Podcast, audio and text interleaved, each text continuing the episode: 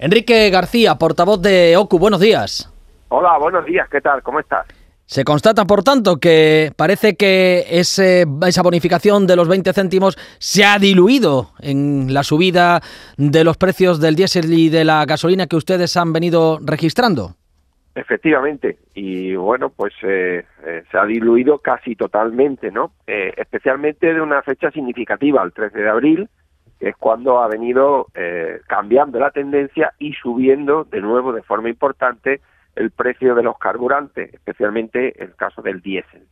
Desde OCU mostramos nuestra preocupación porque, bueno, pues al final eh, el impacto que esto tiene en el bolsillo de los consumidores es muy notable, especialmente en aquellos consumidores pues que de alguna manera son esclavos de su de su vehículo porque es su medio de acceso al puesto de trabajo en esto es donde se nota bastante más esta subida.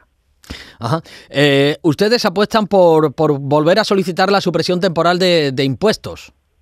Pues sí, mire, estamos en una situación claramente excepcional, eh, con los precios históricos, probablemente. Vaya. Y creemos que en estas circunstancias, pues eh, el gobierno debería suspender temporalmente eh, los impuestos ligados a la energía y eh, abaratar de forma efectiva la factura energética que pagamos los hogares.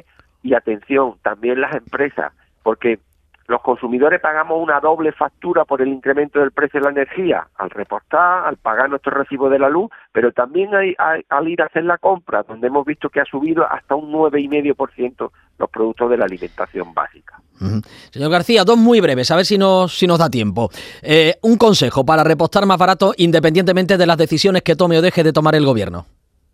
Pues la comparación, eh, comparar y buscar la gasolinera en nuestro entorno más baratas, que las hay. Es decir, aunque la subida generalizada, todavía hay diferencias de precios notables. Aquí los consumidores se pueden ayudar de la tecnología. En, la página web de OCO hay un buscador de gasolinera, hay aplicaciones, está la página del ministerio, es decir, hay información sobre el precio de la gasolina y esta es la forma más rápida y más directa.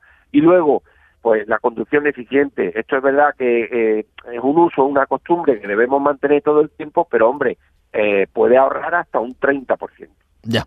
Hoy vamos a conocer el dato definitivo del IPC del mes de abril. Parece que la escalada en los precios se frena, pero, pero no, no hay una tendencia a la baja. La subida de la energía y de los carburantes quizá está repercutiendo. ¿Qué expectativas tienen ustedes con la inflación, con los precios en el medio plazo?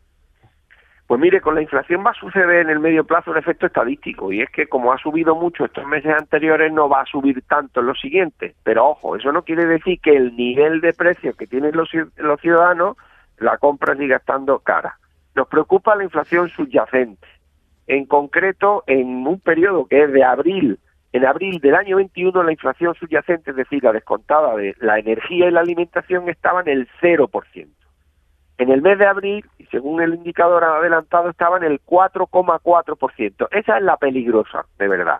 La inflación general, bueno, pues es más volumen, más, más, más, este, eh, cambia más y, y, puede por un efecto estadístico reducirse, más volátil, quería decir, perdón.